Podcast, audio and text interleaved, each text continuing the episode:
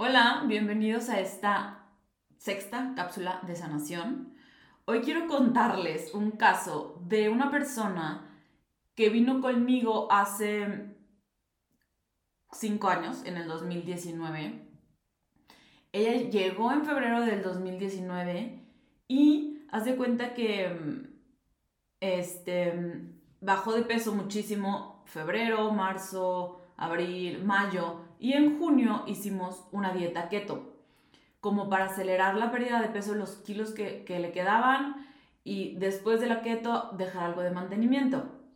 Eh, yo normalmente cuando dejo una dieta keto lo hago como, a ver, yo creo que las dietas keto nos ayudan a bajar rápido de peso, pero al mismo tiempo no creo que sean sostenibles a largo plazo, no creo que deban de ser para siempre creo que es una herramienta que te ayuda a llegar a tu meta, pero que al final es algo que no, no debemos de agarrar esta dieta keto que es más rápida y más, bajamos de peso más rápido, esa es la realidad, como algo de que sea como antes del viaje, antes de la boda, antes de no sé qué, sino algo que te ayude, que te dé como un hack, ese bajón rápido de peso pero luego seguir con, los hábitos que ya traíamos. Y ojo, esta persona ya llevaba, pues que es, febrero, marzo, abril, mayo y junio, cuatro o cinco meses con un plan saludable.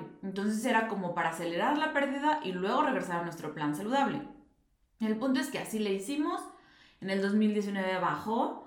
Eh, y después lo que pasó fue que dejó de venir conmigo, igual pasó pandemia, ya tenía un peso que, le gustaba, entonces, pues, obviamente se dio de alta, eso es el plan, que las personas no dependan de mí toda su vida, sino que aprendan a comer y que puedan salir al mundo con su peso y, y no ganarlo otra vez. Esa es la idea, ¿no?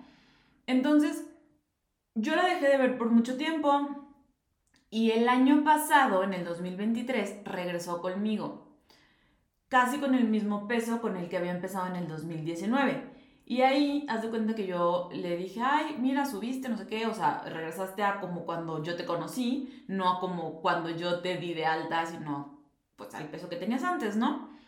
Y ella me dice, sí, este, sí llegué a ese peso otra vez, pero en estos cinco años yo fui con otra nutrióloga, igual me dio la de taqueto, me funcionó muchísimo, entonces pues quiero pues volver, ¿no? Con esta, con esta dieta keto porque pues es la que me hace bajar. Entonces, lo que pasó, eso fue el noviembre. Yo le dije, a ver, vamos a acomodar lo que tú ahorita estás comiendo. Ay, perdón, es que los que me están viendo por Instagram como que se está moviendo un poquito el celular, pero perdón, sigamos. Entonces yo le dije que íbamos a no a hacer la dieta keto como de entrada, sino vamos a ajustar como los macronutrientes, los carbohidratos, proteína, grasa, algo balanceado para que no lo sienta tan pesado como de jalón y además porque se venía diciembre, que por lo regular son épocas pues en donde tenemos más eventos, más convivios, etc. Y ella tenía su cita para principios de enero, que me reagendó, me dijo, no, ¿sabes qué? Mejor nos vemos este después, o sea, a, finales de enero porque no hice nada, entonces me quiero aplicar. Bueno, el punto es que llega a finales de enero y me dice, oye, este, ya ahora sí estoy lista para la dieta keto. Y yo, a ver, ok, vamos a ver, ¿qué estás haciendo? Y ya empezamos a platicar. Y en primera, puntos aquí clave. Acuérdense que estas cápsulas de reflexión son porque normalmente pasamos por lo mismo, ¿no? O sea, son como para empatizar con otras personas su proceso y al mismo tiempo como podernos identificar de, ah, a mí me pasa esto, ¿cómo le hago para solucionarlo? Entonces ella como que llegó muy feliz diciéndome que ya quería la dieta keto. Y yo lo que le dije fue, a ver, en primer lugar, en noviembre llegaste con cierto peso y ahorita traes más. ¿Qué pasó ahí? Y lo que ella me dijo fue, pues es que como yo sabía que en enero iba a empezar la dieta keto, que me sirve muchísimo, pues comí de más. No hice el plan que me dejaste. Y yo, ok, pues en sí es como un primer error que hay que ver y hay que reflexionar en este error, porque tú pudiste haber llegado, ya si quieres no, con peso menos por diciembre y lo que quieras, pero sí con tu mismo peso. Pero ¿qué pasó? Que llegaste con peso extra. Y ahí es esta ideología que tenemos las personas de decir, como el lunes empiezo, hoy me voy a exceder. Como en enero empiezo el año que entra, el mes que entra, la semana que entra empiezo, hoy me voy a exceder. Y eso no es lo ideal, porque estamos, uno, abusando nuestro cuerpo dándole alimentos de más en una temporada. Y dos, pues no estamos aprendiendo a comer. O sea, aquí la idea es, pues, mantener el peso o bajar, pero el punto es que en algún punto de tu vida tú puedas mantener un peso y no estés con, estos, con estas subidas y bajadas tan extremas, ¿no? Entonces, ella me dijo, no, pero ya, ya dame la keto. Y, yo le dije, a ver, es que no, porque ¿qué va a pasar? Tú vas a hacer la keto en febrero, el marzo la vas a terminar, en marzo vas a estar muy feliz con tu peso y en abril lo vas a volver a subir, ¿no? O sea, eso es lo que yo veo que las personas hacen y lo que ella ya había vivido en el 2019 o en esos años que no me estuvo viendo, ¿no? Entonces, pues bueno, como que yo le hice entender, para mi punto de vista, yo le hice entender esto, que su primer error, entre comillas, porque en sí, pues de los errores, pues se aprende, es que no porque el lunes empezamos o no porque la semana que entra empezamos, nos vamos a exceder, vamos a abusar de nuestro cuerpo, vamos a comer de más, etcétera. O sea, a ver, si te quieres hacer una comida libre está perfecto. Al final la comida es social también, es es psicológica. Entonces, si queremos disfrutar de, no sé, un pedazo de pastel, está perfecto. O la rosca de reyes, ¿qué pasó? Está perfecto. La cosa es no excedernos. O sea, una cosa es, ah, me comí un pedacito de, de la rosca de reyes y me supo delicioso, etc. Ah, me comí toda la rosca porque es la única del año. Ahí viene como desde la carencia, desde el tengo que atascarme porque el año, o sea, el mes que entra ya no me rosca, o, tengo, que, tengo que atascarme hoy porque el lunes empiezo dieta. Y ese comportamiento viene desde la carencia, desde el no escuchar a tu cuerpo de aquí es suficiente, o, o desde, ajá, como querer llenar un vacío más emocional y no irte con el, ah, pues hasta aquí estoy bien, ¿no? Entonces aquí la cosa no es hacer una comida no es que hacer una comida libre o algo como que fuera de un alimento saludable sea malo, sino es de dónde lo haces.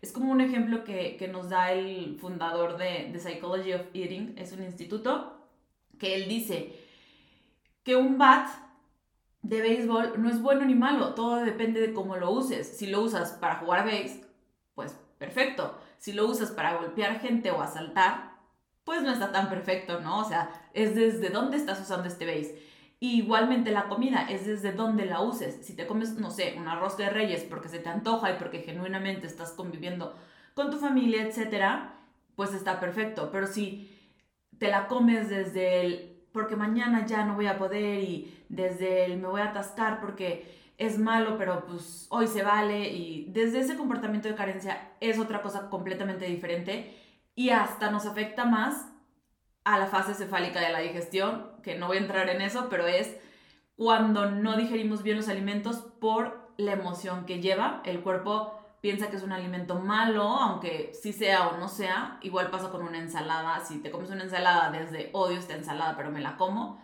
no la vas a digerir igual.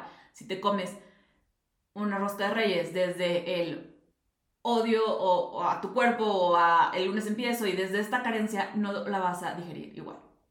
Entonces eso fue el primer punto, ¿no? De que, a ver, no hay que hacer esto de comer de más solo porque mañana ya no vamos a poder, pero también lo que ella me gustó mucho que entendiera es el como que, a ver, ok, no voy a hacer una dieta keto, voy a aprender a comer.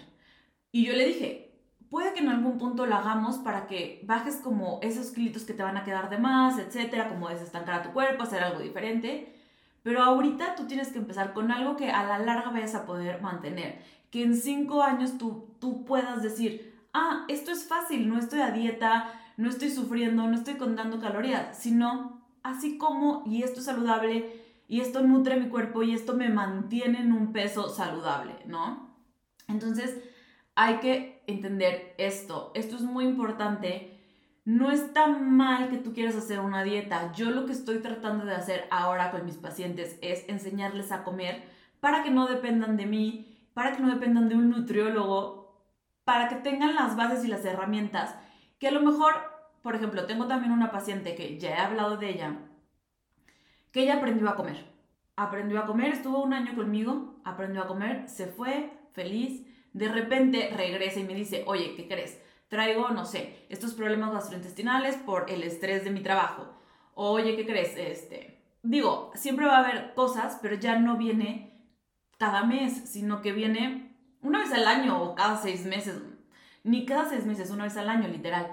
Y esto es porque viene como a dudas y a un asesoramiento, porque obviamente yo pues me estoy informando, estoy siempre aprendiendo, investigando todo lo que sale nuevo de la nutrición. Y a lo mejor sí, van a, o sea, pues las personas que no están estudiando esto o que pues les interesa, pero no tanto como a mí, pues van a necesitar estos asesoramientos o estas nuevas pautas de, a ver, ahora qué hago, ahora cómo le hago, a ver, me cambié de trabajo, me cambiaron los horarios, ¿cómo lo acomodo? Pero ahí es diferente a dime qué comer cada segundo del día, ¿no? Entonces, bueno, no sé si se identificaron con esta paciente, si sí, ya saben, asesoramiento de nutrición antes de dietas restrictivas, 100%.